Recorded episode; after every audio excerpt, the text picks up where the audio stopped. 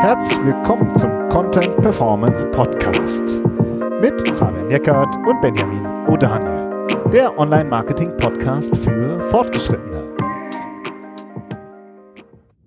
Hi Fabian. Hallo Benjamin. Heute reden wir über SEO in 2021. Das interessiert ja echt viele, aber ähm, tja, auf der anderen Seite waren wir ein bisschen gespalten. Ne? Wir wollen, wollen jetzt irgendwie, was sollen wir jetzt irgendwelche Tricks und Trends aus dem Hut zaubern, das, da hatten wir natürlich auch keine Lust zu. Nee, doch, das machen wir. Wir haben unsere Glaskugel angeschmissen und haben gesagt, so, genau. jetzt erzählen wir euch mal, was nächstes Jahr los ist. Genau, nee, wir ja. haben es uns, äh, wir haben es anders gemacht. Wir haben keine eigene Glaskugel angeworfen, sondern die Glaskugeln von euch. Wir haben nämlich ähm, querbeet einfach mal Hörerinnen und Hörer angefragt und gesagt, äh, denen ähm, drei, vier Fragen gestellt und gesagt, wie schätzt ihr das ein? So dass, dass wir sozusagen mal so ein, so ein Stimmungsbild einfangen. Und ja, das möchten wir euch heute ein bisschen mal präsentieren. Genau, aber das, was unseren, den, denjenigen, den wir angehört haben, gemein äh, ist, dass äh, die natürlich auch alle operativ auch gewisser Art und Weise im SEO-Bereich arbeiten. Ja, der eine mehr, der andere weniger, ist halt echt in der Tiefe oder auch teilweise ist auch äh, Head of Marketing dabei, ne? aber alle mit einschlägiger SEO-Erfahrung, sage ich jetzt mal so. Ne? Also es ist schon es ist schon aus der Praxis, aber eben, ja, eben halt nicht von oben herab, sondern sozusagen eher aus dem Maschinenraum heraus. Genau, also wir haben jetzt nämlich uns gedacht, zuerst, ja, fragen wir jetzt irgendwie so Top-Speaker an, die man auch auf allen SEO-Bühnen trifft. Und dann haben wir gesagt, nee, wir wollen eigentlich sozusagen Maschinenraum, so wie wir uns ja auch äh, sehen. ähm, ja, und dann haben wir ähm, uns schön Episoden, äh, sozusagen Quatsch, Episoden-Statements sozusagen äh, haben wir bekommen und vielen Dank auf jeden Fall schon mal an alle, die teilgenommen haben. Wir müssen jetzt ein bisschen gucken, ähm, wie wir das ähm, zusammenfassen, weil sonst sprengt das halt so total den Rahmen. Also werden manche Aussagen zusammenfassen und uns aber auch einzelne Aussagen sozusagen rauspicken. Und die ganzen Statements ähm, findet ihr bei uns auf der Episodenseite. Die machen wir mal schön ausführlich nehme ich mir jetzt auf jeden Fall schon mal vor. Und ähm, da ähm, verlinken wir dann auch nochmal alle LinkedIn-Profile ja, also das heißt äh, sozusagen der den den noch tieferen ähm, äh, sozusagen die noch äh, tieferen Insights, die bekommt ihr dann auf der Episodenseite. Ja, cool. Was war denn die erste Frage? Genau. Vielleicht sagen wir kurz, was sind die vier Fragen? Wir haben uns nämlich vier Fragen ähm, äh, wie vorgenommen. Mhm. Sekunde, ich muss mal kurz einen Schluck trinken. Ja. Ja, mhm. kein Problem. So, also wohin entwickelt sich SEO? Das war die erste Frage. Die zweite, woran sollten SEOs 2021 arbeiten? Die dritte waren, was für Hürden habt ihr im Alltag? Und womit kämpft ihr sozusagen? Und die vierte ist die ultimative Frage, wie bekommt man bessere Rankings? ja. So, das waren Und die, die fünfte Frage ist, hat das, was Benjamin gerade getrunken hat, Alkohol? Oder genau. Äh, wie immer, nur Wasser äh, trinke ich. Ich trinke nur Wasser, wenn wir telefonieren oder podcasten. Ohne Kohlensäure, ganz wichtig beim Podcasting. Und im Gegensatz ja auch zu manchen anderen Podcastern, die gerne mal ein Glas Rotwein trinken. Also da ich auch schon wir nicht dazu. so, Schöne also, Grüße an der Stelle, ja. Genau. genau. Wohin entwickelt sich SEO? Ja, ähm, Fabian, äh, versuch doch mal, was denn die Zusammenfassung die, von allen, die uns geantwortet haben? Ja, also ich meine, du hast ja schon gesagt, wir können jetzt nicht von jedem alles sagen, aber das Schöne ist, dass manche Dinge sich natürlich auch wiederholt haben. Ähm, und das, das Kern, also eine zentrale Aussage von allen Kollegen war, dass natürlich jetzt der SEO im Mittelpunkt steht. Wobei ich finde, dass die Josephine Henschel, die hat das noch der ein bisschen. Der SEO steht im Mittelpunkt. Der, der SEO steht, steht im Mittelpunkt, der User ist egal. Genau, der, der, der User steht im Mittelpunkt, sorry. wobei ich finde, dass die Josephine, genau, ich war jetzt schon einen Schritt weiter, die hat nämlich gesagt, ja, also eigentlich wo entwickelt sich SEO? SEO entwickelt sich dahin, wo Google uns hinhaben will. Ja, also wenn jetzt alle sagen, ja, der User im Mittelpunkt, dann ist es natürlich was, was Google vorgibt. Ja, also das ist nicht, also es, es ist ja schön, dass es sich dahin entwickelt. Ja, also wenn man jetzt auf der Bewertungsebene einsteigt, ähm, es ist ja gut, dass sich Google um den User kümmert, aber generell ist es natürlich so, dass Google immer die Richtung vorgibt und wir letztendlich ja alle hinterherlaufen müssen, wenn wir gute Rankings haben wollen. Fand ich witzig, ähm, weil es einfach nochmal eine Ebene drüber ist. Was machen wir hier eigentlich oder für wen machen wir das eigentlich? Da kommen wir gleich auch noch zu, wenn wir ähm, zur zweiten Frage kommen, was 2021 wichtig ist, weil das letztendlich auch was ist, was Google vorgibt. Ähm, ja. Aber genau, der, der, die Kernaussage war tatsächlich, dass ähm, es immer mehr dahin geht, dass eben User-Signale offenbar halt auch ins Ranking einfließen und dass man seine Arbeit daraus daran natürlich ausrichten muss. Ne? Genau, also die Josephine Henschel hat dann gesagt, eben das äh, dahin, äh, wohin Google uns haben möchte, aber auch alle, äh, es ist ja klar, der User steht im Mittelpunkt, es geht immer mehr um äh, die User Experience auch und, ähm, und das ist sozusagen der Fokus. Und ähm, wie überhaupt bei allen Fragen, finde ich, ähm, ist sozusagen das Grundstatement ist, es ändert sich eigentlich gar nicht so viel. Also der Martin Mix hat geschrieben, alles wie immer, Zwinker Smiley, ja, Content, Links, so kennen wir. Ähm, aber im Detail ändert sich dann eben doch noch ziemlich viel. So, und da entwickelt sich ziemlich viel weiter. Und ähm, da wollen wir ja auch noch so ein bisschen ähm, tiefer graben. Also ein Punkt, den ich zum Beispiel auch spannend fand, war von der ähm, Ivona ähm, Blatancic. Ähm, die hat zum Beispiel einen sehr schönen Begriff benutzt. Die hat gesagt, ja, es kommt immer mehr darauf an, nicht nur um Content, sondern sie hat geschrieben um Eat Content, also EAT Content. Das hat sie sozusagen als Begriff einfach benutzt. Ähm, wir haben ja auch mal eine Folge schon mal gemacht über das EAT-Modell, also Expertise, Autorität und Trust, ja dass du eben ähm, wirklich hochwertigen Content äh, liefern musst, der ja eben auch dieses EAT-Modell unterstützt und ähm, das eben ja mit äh, mit Käse-Content kommt man halt nicht mehr nach vorne. Ja, und ich fand es spannend, dass sie das auch noch erweitert hat. Also sie hat jetzt gesagt, da, da merkt man, dass, dass es halt Kollegen aus der Praxis sind sie hat gesagt, wir wenden dieses ERT-Modell auch im B2B-Bereich an, beziehungsweise generell gilt es auch für den B2B-Bereich zum Beispiel, weil die gleiche Erklärungsbedürftigkeit und inhaltliche Tiefe, die man im Bereich Gesundheit und Finanzen braucht, die braucht man halt auch, wenn man eine komplexe Maschine erklärt oder so. Und auch da geht es ja darum, zu gucken, wer hat denn diese Expertise im Unternehmen überhaupt? Ja, schreib, schreib ich das einfach aus der hohlen Hand heraus, jetzt als Marketer, ja, oder gehe ich wirklich auch an den Ingenieur ran und hole mir das Wissen da, wo es auch entstanden ist und, und, äh, und zeige darüber auch meine Expertise, also die gleichen Anforderungen, die man im Your Money, Your Life Bereich hat, die man erfüllen muss durch dieses ERT-Modell, die gibt es halt auch im, äh, auch im B2B-Bereich ganz oft, wenn es um komplizierte Produkte geht. Das fand ich spannend. Das kann man, das ist, finde ich auch, das kann man genauso sehen, meiner Meinung nach. Und ähm, da gelten letztendlich also eigentlich die gleichen Qualitätsanforderungen wie woanders auch. Ja. Wo es sich aber wirklich ähm, ändert, SEO, finde ich, das können wir jetzt vielleicht auch schon als ähm, ähm, sozusagen äh, kurz gleich einspielen. Das ist sozusagen, wie, ähm, wie verändern sich die Suchergebnisse und wie reagiere ich als SEO da drauf. Ähm, da hat uns der Beat Köck ähm, eine super Audionachricht auch geschickt. Wollen wir die einfach mal einspielen, um auch nochmal so zu zeigen, ja, was sich, äh, wohin sich SEO halt entwickelt? Ja, ich schmeiß sie einfach mal rein, ne? Eine spannende Neuerung, auf die ich gespannt bin, wie sich die wirklich dann auswirken wird, ist, dass Google ja jetzt immer mehr Abschnitte berücksichtigt. nicht nur Seiten, also welche Seite liefert das beste Ergebnis, sondern vielleicht auch reicht ein einzelner Abschnitt auf einer Seite, um wirklich auf Position 1 zu ranken. Wie das dann in der Praxis sein wird, wie sich die Suchlandschaft dadurch verändert, das wird eine spannende Neuerung und ich bin gespannt, ja, wie sich die SERPs dann wirklich verändern. Ja, er geht nämlich jetzt auf die Featured Snippets auch ein und auch in einem, in dem weiteren Zitat auch auf die ganzen Boxen, die man sozusagen, die Infoboxen, die, die Frageboxen, die sozusagen, äh, die, die, die, das SERP-Layout, also das Layout der Suchergebnisse ja auch bestimmen. Ähm, darauf geht er wirklich tiefer ein und eben auch, wie kann ich dann wirklich gezielt darauf optimieren? Ja, das ist hochinteressant. Also wir hatten die Diskussion letztens auf LinkedIn in Bezug auf Voice Search ähm, da ging es darum, dass Google ähm, ebenso Textabschnitte sich rausgepickt hat und ähm, aber eben nicht im Rahmen von, von Featured Snippet, sondern da ging es, das waren auch teilweise längere Abschnitte, die dann als einziges Ergebnis, als Audioergebnis für komplexe Fragestellungen wiedergegeben werden.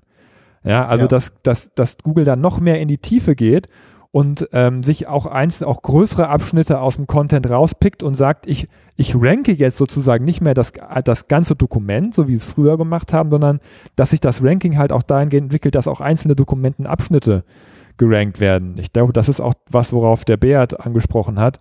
Ähm, das ist, wie, und, und wie du halt auch schon sagst, dass es auch neue ähm, neue Feature-Snippets eventuell gibt, ähm, die wir, um die man sich halt kümmern muss und dass der Bereich Voice Search eventuell nächstes Jahr halt auch vielleicht einen neuen Stellenwert bekommt. Weil wenn das nämlich kommt, wenn sie es hin, hinbekommen, auch für komplexe Fragestellungen im Bereich Voice gute Antworten zu liefern ähm, und diese Antworten von normalem Content kommen, von normalen Webseiten kommen, dann, dann ist das Thema Voice Search für uns SEOs auf einmal wieder sehr, sehr, ähm, sehr, sehr wichtig. Ja, und ich finde, da zeigt sich halt einmal mehr, also dieses ganz saloppe, äh, ja, das muss man mal auch mal googeln, ja, also dass man nicht nur in seinen Tools sozusagen unterwegs ist, sondern halt wirklich die Suchergebnisse liest, und analysiert. Also liest nicht im Sinne von, was steht da jetzt, äh, also das natürlich auch, aber dass man die, die Struktur analysiert, ähm, da kommen wir später auch noch, hm. ähm, gehen wir später auch noch drauf ein. Spannend vielleicht noch zum Abschluss finde ich, dass zum Beispiel der Benny Uhlmann gesagt hat, weil bei SEO der Nutzer wirklich im Mittelpunkt steht, ist das für ihn eine der nachhaltigsten Marketingformen ähm, im, Mar im Marketingmix. Ja, und äh, oder der Johannes Weimer hat gesagt, äh, SEO ist halt schon per se immer wichtig und äh, während sozusagen die Ads, die Klickpreise immer weiter steigen, ähm, ist das sozusagen eben ja einfach ein super wichtiger Kanal, den man äh, eben sich auch noch weiter ausbauen, aufbauen und ausbauen sollte und, und auch 2021 genauso damit einsteigen kann, genauso wie in all den Jahren davor. Ja, das ist eigentlich eine gute Überleitung in die, in die zweite Frage. Ne? Woran sollen SEOs 2021 äh, arbeiten? Weil ich finde, da hat der, äh, der äh, Benny Uhlmann nämlich, nämlich auch noch einen, einen, sehr spannenden Dreh gehabt, den, den wir auch oft nutzen ähm, und immer mehr. Also man hat ja immer das Problem, dass, es, dass man auch an gute Daten kommt und dass man aus den Daten äh, auch, auch Erkenntnisse ableitet für seine tägliche Arbeit. Und die Daten werden ja nicht unbedingt mehr und auch nicht unbedingt besser. Ja, vor allem durch, äh, durch äh, ja, Verknappungen, die Google einführt oder auch durch Verknappungen durch Datenschutz, ähm, ist es ja so, dass man halt auch mal versuchen muss, ähm, an gute Daten ranzukommen. Und da hat der, der Benny gesagt, dass, dass sie es auch definitiv so machen, dass sie auch ihre Google Ads-Daten auswerten, um äh, ja dadurch Erkenntnisse auch für, auch für SEO rauszuziehen. Und das ist was, mit dem wir ja auch häufig arbeiten. Ähm, und das ist, finde ich, 2021 wichtiger denn je, ne? weil wenn man halt auch ein großes, Ads, ein großes Ads-Budget hat, dann ist es nicht nur so, dass man darüber Kunden gewinnt, sondern dann ist es auch so, dass man darüber auch Daten gewinnt und teilweise auch sehr viele Daten, die man so äh, auf dem freien Markt auch nicht bekommt. Also man zahlt letztendlich auch für die Daten und diesen Datenschatz, den muss man für sich, sollte man für sich auch heben und auch da, versuchen damit, damit zu arbeiten. Das fand ich ja. auch einen super spannenden Hinweis. Also das ist, zieht sich auch durch ähm, unsere Arbeit und auch die Arbeit von denjenigen, die sozusagen sich hier dran beteiligt haben. Oder es ist auch generell unser Eindruck, dass eben diese, ähm, ja, ich weiß gar nicht, ob man das Abteilungen unbedingt nennen sollte, aber ja, da ist dann das SEO-Team und das dann das Ads-Team. Oder da sind die Conversion Rate Optimierer, äh, die auch nochmal eine eigene Disziplin sind. Das sind die Developer, die, die, die Webentwickler sozusagen. Und der, der SEO ist ein bisschen derjenige, der halt zu allen den Kontakt halten muss und haben muss, äh, genauso wie er zum Content-Team, zur Redaktion oder zum, zu, zu den Grafikern, äh, ja, also der ist sozusagen wirklich äh, derjenige, der ähm, in wahnsinnig vielen ähm, der Bereichen andockt und eben gucken muss, wie kann er das äh, ähm, sozusagen für SEO nutzen auch. Ja, und das wird und nächstes Jahr noch viel wichtiger. Also genau, aber in, in, mhm. in Zukunft wird es viel wichtiger, ähm, weil natürlich nächstes Jahr auch nochmal eine, eine, eine starke technische Komponente mit dazukommt. Genau, ne? Also das ja. fand ich auch, das hat sich schon, die Core Web Vitals haben wir ja auch kürzlich erst besprochen bei uns im Podcast. Das war schon so das große Projekt, das sozusagen auch von allen genannt wurde. Ja, auch in Bezug ne, auf was die Josephine eingangs gesagt hat, ähm, wir, wir, machen, wir machen eigentlich erstmal das, nur das, was Google möchte. ne? Und das, das zeigt sich auch 2021. Google sagt so, wir haben hier was komplett Neues entwickelt. Ne? Das ist ja nicht vom Himmel gefallen, das hat Google ja für sich definiert. Das sind unsere neuen KPIs im Bereich, im Bereich Technik. Ja, und man merkt jetzt von den Antworten, dass das wirklich bei jedem SEO auch auf der Agenda steht für nächstes Jahr. Ja, das finde ich auch. Das ist natürlich auch so ein abgrenz, klar abgrenzbares Projekt. Ja, also am Content arbeiten, das haben alle gesagt. Ja, an den Links arbeiten, das haben auch alle gesagt. Ähm, das sind, das sind halt so ein bisschen die, die, die Basics, die, die du immer hast. Aber diese Core Web Vitals sind wirklich in dem Sinne wirklich nochmal was Neues. Ähm, wobei auch viele SEOs generell auch schon immer an den Ladezeiten gearbeitet haben, oder? Ja, ja, klar, also, das ist jetzt ähm, das Ladezeitoptimierung ist ja auch schon lange ein Thema, was ja wirklich auf den Konferenzen auch rauf und runter geritten worden ist. Aber es gibt auch ein paar Komponenten, da haben auch äh, so die auch nochmal von den Kollegen her hervorgehoben äh, wor worden sind. Zum Beispiel hatte Johanna Weyers gesagt, dass, ähm, dass sie halt gerade auch diesen, äh, diesen Layout-Shift sehr spannend findet, weil das nochmal ein ganz neues Fenster aufmacht im Bereich Usability. Ne? Also wie störend sind Banner? Wie gut ist die Webseite programmiert? Wie grafisch stabil ist die Webseite auf, auf mobilen Geräten? Dass es dafür jetzt eine KPI gibt, das ist halt auch was Neues. Das ist nicht nur Ladezeitoptimierung. Das ist, ja. ne, das hat eine, eine neue Qualität bekommen. Und das finde ich auch. Also das, das, deswegen ist es wahnsinnig wichtig auch, dass man sich damit auseinandersetzt und dass man auch ehrlich zu sich ist und sagt, okay, wie sieht meine Webseite denn, denn tatsächlich aus, mobil? Und ähm, sind die vielen Banner und Störer denn wirklich jetzt, ähm, bringen die uns was? Helfen die, mehr Geschäft zu machen oder schaden die vielleicht auch sogar mehr, wenn ich dadurch jetzt nächstes Jahr Rankings verliere? Mhm. Wobei ich auch spannend finde, wenn ich gerade so drüber nachdenke, wir haben nach hinten ja noch die Frage gestellt, die ultimative Frage, wie bekommt man bessere Rankings? Da hat keiner mehr die Core Web Vitals genannt. Lustig, ne? Ja. Also, ne, es, das ist natürlich ja. ist ein wichtiges Projekt jetzt so, man muss immer an der Technik arbeiten, ja. aber ähm, man muss es auch einordnen in die vielen anderen Aufgaben, die man noch hat. Ne, so und ähm, ja. Ähm, Jetzt bimmelst du wieder. Egal, weiter geht's. Fe Telefon, weiter geht's. Telefon also müssen wir jetzt äh, müssen wir jetzt abwürgen das das Telefonat. Ähm, genau, also das ist ähm, sozusagen ein Aspekt, ein schön abgrenzbarer äh, ein äh, abgrenzbares Projekt sozusagen. Jetzt habe ich schon fast ähm, schon fast automatisch die Brücke geschlagen zu den Hürden im Alltag. Hm. Was ist dir denn da so hängen geblieben, bei, als wir gefragt haben, ähm, ja was was für Hürden haben die? Ja, also generell ist es ja natürlich so, dass also, was halt sehr anstrengend, aber auch schön, das macht unseren Job ja auch schön beschrieben wurde, war, dass es natürlich einen ständigen Wandel gibt. Ja, also man muss sich wirklich sehr schnell an neue Gegebenheiten anpassen. Das ist das eine. Und das andere ist, dass natürlich auch, wenn man jetzt äh, Personal zum Beispiel einstellen oder aufbauen möchte, dass dieses Personal halt auch super schnell lernen muss, äh, sehr qualitativ hochwertig lernen muss, sehr intensiv lernen muss.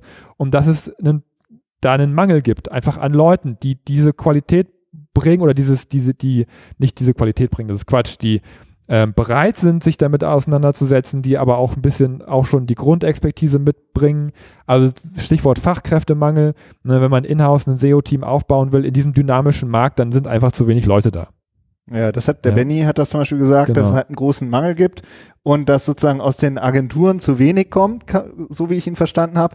Und gleichzeitig hat er auch gesagt, in-house jemanden auszubilden ist halt auch natürlich eine gute Option, aber auf der anderen Seite kennt der die Inhouse-Fachkraft nur die eine Webseite und hat halt nicht diese Erfahrung, die, ähm, dass man sehr viele verschiedene Projekte hat und dieses ständige über den Tellerrand gucken. Ja. Das fand ich äh, einen sehr spannenden Aspekt. Und dass sich sozusagen die Ivona hat eben genau das, was du gerade gesagt hast, diesem ständigen Wandel, dem gerecht zu werden, damit kämpfen viele, ne? Also, oder was heißt kämpfen? Das sind so, das ist einfach die Situation, in der wir arbeiten. Ja, das aber fand das, ich die gibt's auch seit, spannend. Ja, die gibt's immer schon. Also das ist ja. seit, seit, seitdem wir am Markt sind, seitdem wir arbeiten in dem Bereich, war es immer ein, ist es immer ein Problem, dieser, diesen Erfahrungsschatz sich selbst aufzubauen. Ne? Also das, man muss das, das, das Wissen ja irgendwo herbekommen und die, die meisten SEOs, aber auch im Bereich Content-Leute, die, die im Online-Marketing arbeiten, ist alles Learning by Doing.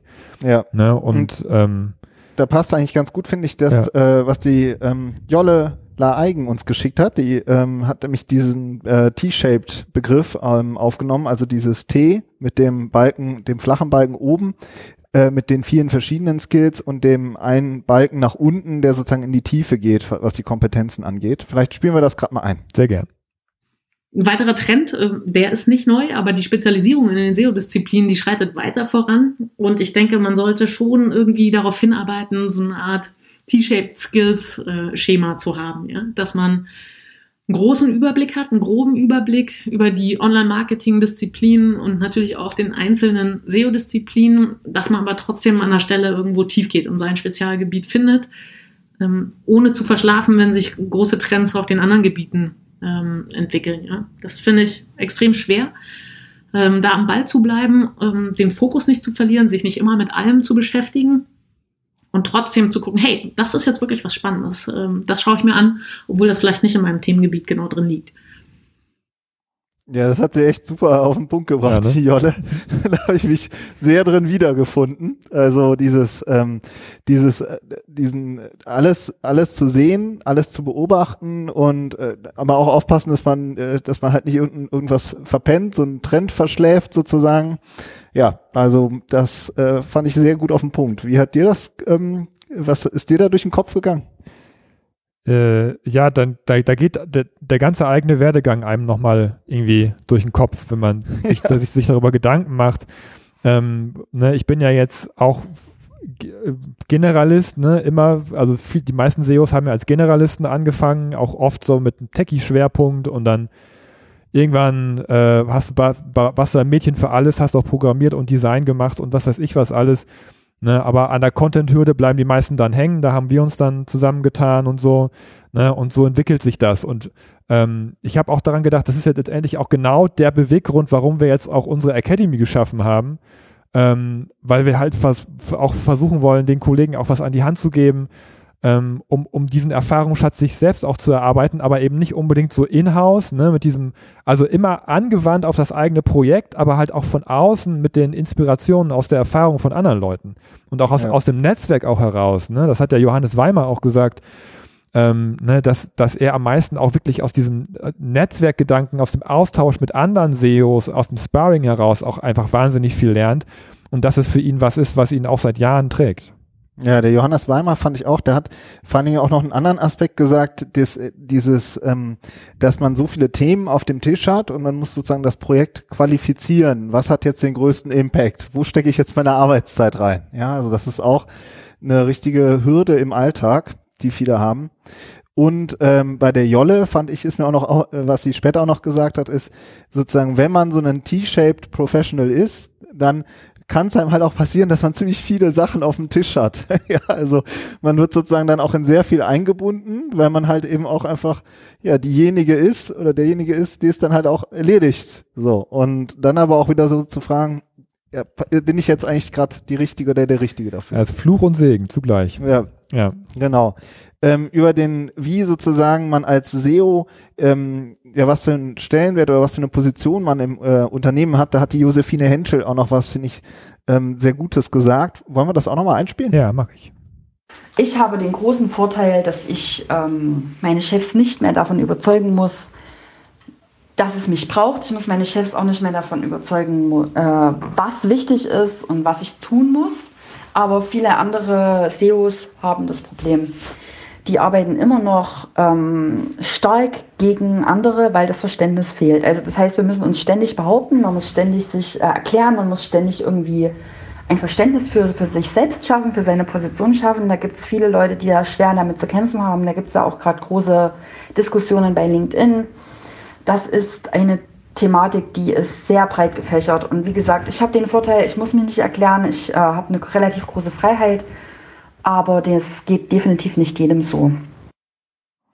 Ja, das ist natürlich echt ähm, bitter, wenn du sozusagen für SEO verantwortlich bist im Unternehmen und es wird eigentlich gar nicht richtig verstanden, was du machst, ja. Mhm. Und äh, und ähm, du kämpfst sozusagen noch gegen, ja, ich will nicht sagen gegen Windmühlen, aber auf jeden Fall musst du erstmal sehr viel aufklärerische Arbeit leisten. Ja, es ist ein häufiges Problem. Aber auf der anderen Seite, also wenn jetzt Geschäftsführer zuhören oder so, die erfolgreichen Unternehmen und auch die erfolgreichen Startups, wenn man sich die anguckt, die haben das verstanden. Das siehst du an jeder Faser des Unternehmens, dass da Online-Marketing, Performance-Marketing einfach gelebt wird. Und ähm, ich meine, das ist immer schwer, wenn man aus so einem alten klassischen Vertriebsmodell rauskommt und dann das Marketing irgendwie aufbauen möchte. Das sind dann meistens auch Einzelpersonen, die dann dahinter stehen ne? und das eben auch so ins Unternehmen tragen, wie die Josephine auch sagt. Ähm, aber auf der unternehmerischen Ebene ist es einfach, äh, ist es einfach ähm, fahrlässig, darauf zu verzichten und da nicht jetzt in, auch in 2021 mehr Energie und mehr Budget und mehr Personal reinzustecken. Ja, es ist auch immer glaube ich, eine Frage zum einen, wie groß ist das Unternehmen? Ähm, und dann eben auch, wie gehst du vor? Also ich erinnere mich gerade noch an das Interview mit dem Frederik Krämer, was wir mal gemacht haben, der auch äh, sozusagen im Konzern SEO ist, der sehr viel auch über Pilotprojekte meine ich mich zu erinnern, äh, gearbeitet hat. Ja, und so Workshops, äh, ne, und sowas. Workshops mhm. und, äh, und zu sagen, hier guck mal, in, jetzt haben wir da ein Pilotprojekt aufgesetzt und das hat das und das gebracht und das kannst du so und so für dich anwenden, weil das hat den und den Mehrwert für dich. So und äh, das finde ich ähm, überhaupt in so Pil Pilotprojekten dann vielleicht zu denken, wenn man halt äh, merkt, dass sozusagen das Verständnis noch nicht da ist, dann ist wirklich der Weg, finde ich, immer noch ähm, ja, der gangbarste sozusagen, anstatt dass man ähm, ja da sozusagen verzweifelt. Ja, genau. Ja, jetzt kommen wir zur ultimativen Frage, oder? Wollen wir die machen? Genau. Wie bekomme ich bessere Rankings? Antwort 42. genau. Das war auch mal so ein bisschen, äh, fällt so ein bisschen unter das äh, Motto, es ändert sich doch nicht so viel, aber im, im Detail dann eben doch. ja, also die Ivone hat, äh, wie, wie viele andere auch gesagt, ja, SEO-Strategie, ja, Keyword Research, Content, an den Links arbeiten zum Beispiel. Ja, das ist einfach, das sind, das ist, ist die, ist die Basisarbeit. So, und äh, der Beat hat gesagt, Konkurrenzanalyse auch, ja. Sehen, was machen die, was machen die gut ähm, und daran ähm, zu arbeiten. Das sind so Punkte, die mir ähm, äh, aufgefallen sind. Ja, der Beat hat auch gesagt, dass der Spielraum für, für Tricks immer kleiner wird. Ja. Finde ich auch wichtig nochmal zu erwähnen. Ähm, die Frage, wo generell, wo stecke ich meine Energie rein und mein Budget. Ne? Also ähm, da ist wirklich eigentlich einhellige Meinung, dass man das in Qualitätscontent Whitehead SEO stecken sollte, weil das langfristig natürlich viel größeren Erfolg hat, als wenn man dann doch beim nächsten Google Update aussortiert wird. Was ich jetzt noch spannend fand, du hast jetzt gesagt, auf der einen Seite die klassische Herangehensweise, aber ich finde auch in der klassischen Herangehensweise kann man auch in die Tiefe gehen. Und da verändert sich natürlich viel, wenn man sich das ein bisschen genauer anguckt. Die Johanna Weyers ähm, spricht auch von ehrlichem SEO, ne, was man machen sollte, aber sagt eben auch konkret, dass sie nach einer bestimmten Methode auch vorgeht, wenn sie sich äh, zum Beispiel SERPs anguckt, Suchergebnisse anguckt und die Suchintention verstehen will. Ja, dass also, dass es auch nicht immer nur darum geht, Text-Content zu entwickeln, sondern wenn, wenn, wenn vorne in den SERPs andere Formate sind, Videos, ähm, oder auch äh, Snippets, ne, wenn man mit äh, Zero-Click-Searches arbeitet oder Rezepte oder keine Ahnung was, dann ist es halt einfach ein anderes Format. Also man muss sich auch äh, wirklich angucken, wenn man Content erstellt, welchen Content möchte Google denn oder beziehungsweise möchte der User denn haben in diesem Umfeld. Ähm, und da gehen eben Johanna, aber Joll hat das auch nochmal gesagt, nochmal sogar noch einen Schritt weiter und sagen, wie, wie sehen denn nicht nur die SERPs aus, wie sehen denn auch, wie sieht denn auch der Content der Wettbewerber aus oder der Seiten, die da oben stehen? Also konkret auf der Webseite, was, wie wird da denn gearbeitet, mit welchen Formaten? Was ist dort für Content? Ähm, und wie wird da argumentiert und gearbeitet? Also auch dieses, diese klassische Wettbewerbs-Content-Analyse, ja, dass das auch dazu gehört, wenn man gute Rankings haben will. Äh, und einfach und, und nicht, nicht nur, ja, ich mache jetzt Content, ne, sondern welchen Content brauche ich in welchem Format. Genau, ich glaube, die Johanna nennt das Skyscraper-Methode, fand, hat mir gut gefallen, die äh, sich dann wirklich die, die Top 5 äh, oder die Top 10 eben anzugucken und systematisch ähm, zu analysieren. Gliederung, Content-Format hast du auch gesagt. Und dann eben auch äh, sowas wie Snippet-Optimierung, ja, das kam da auch. Ähm, das sind halt auch viel, das ist halt so der Feinschliff, wenn du halt hinten äh, sozusagen, wenn du schon viel geschaffen hast und dann guckst, wie schaffst du es äh, ja noch weiter zu drehen. Ja. Was, was mir jetzt auch noch, ähm, die Josefine hat das zum Beispiel auch noch mal gesagt oder ähm, ich gucke äh, gerade wer ähm, äh, oder die Johanna auch, dieses, was echt schwierig ist, ist dieses, ich habe schon Content, der Benny Uhlmann hat es auch gesagt, ich habe schon Content und ich will aber auch neuen Content machen. So, und wie gehe ich damit um? Also ich äh, sozusagen, es geht ja auch darum, bestehenden Content zu aktualisieren und gleichzeitig neuen Content auch nachzuschieben, ja, ja. und äh, und daran halt auch immer wieder abzuwägen und seine Planung daran auszurichten. Also wie bekomme ich bessere Rankings? Ja, wenn ich jetzt eine Seite habe, mit der ich schon auf Platz 11 stehe, dann äh, sollte ich da natürlich auch Arbeitszeit investieren, um damit vielleicht dann in die Top 10 oder in die Top 5 oder Top 3 zu kommen, so, ja. Und ähm, gleichzeitig ist eben ähm, neuer Content eben auch immer super wichtig, wenn es zum Beispiel ja einfach was Aktuelles gibt, wo man oder einen äh, oder man hat ein Themenfeld, wo man sagt, das ist einfach wichtig, da müssen wir da sein und das sozusagen immer wieder sich zu hinterfragen und zu überlegen, woran arbeiten wir jetzt? Das ist wirklich, äh, wie kriegen wir die besseren Rankings hin? Das ist so das, was äh, ja über allem schwebt. Ja, also über allem schwebt auch, finde ich, äh, was Benny noch gesagt hat, also der andere Benny, der Uhlmann Benny, ähm, wofür halt auch oft wahnsinnig wenig Zeit im Alltag da ist. Ne? Das ist dieser Forscherdrang. Das ist mir irgendwie Ja. wichtig, das auch nochmal zu sagen. Also dieses, äh, sich die Sachen anzugucken, sich Zeit dafür zu nehmen, auch mal irgendwie eine ne Stunde in einem Tool zu verdöseln ähm, und das und Sachen zu analysieren.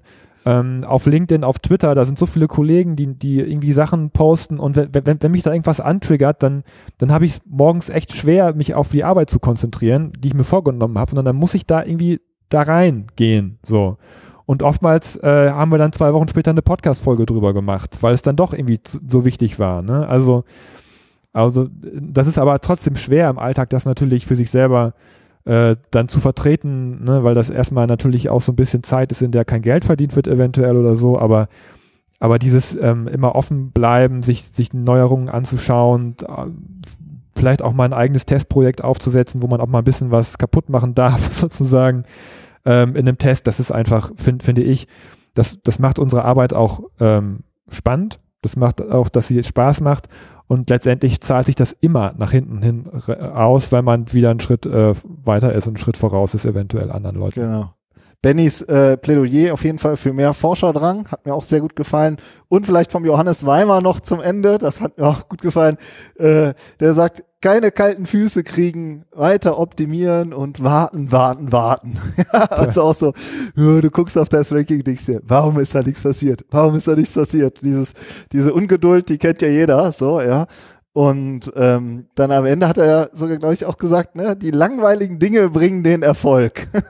Ja, sinngemäß, Also, genau. Ja, also den äh, sozusagen das immer klein mühsam ernährt sich das Eichhörnchen Stück für Stück dran arbeiten, auch mal an der internen Verlinkung arbeiten, ja, äh, sich über jeden ähm, guten äh, High-Quality Backlink zu freuen, ja, das sind alles so Punkte, die auch die anderen genannt haben. Ja, eine Sache fällt mir da noch ein, die die Jolle genannt hat.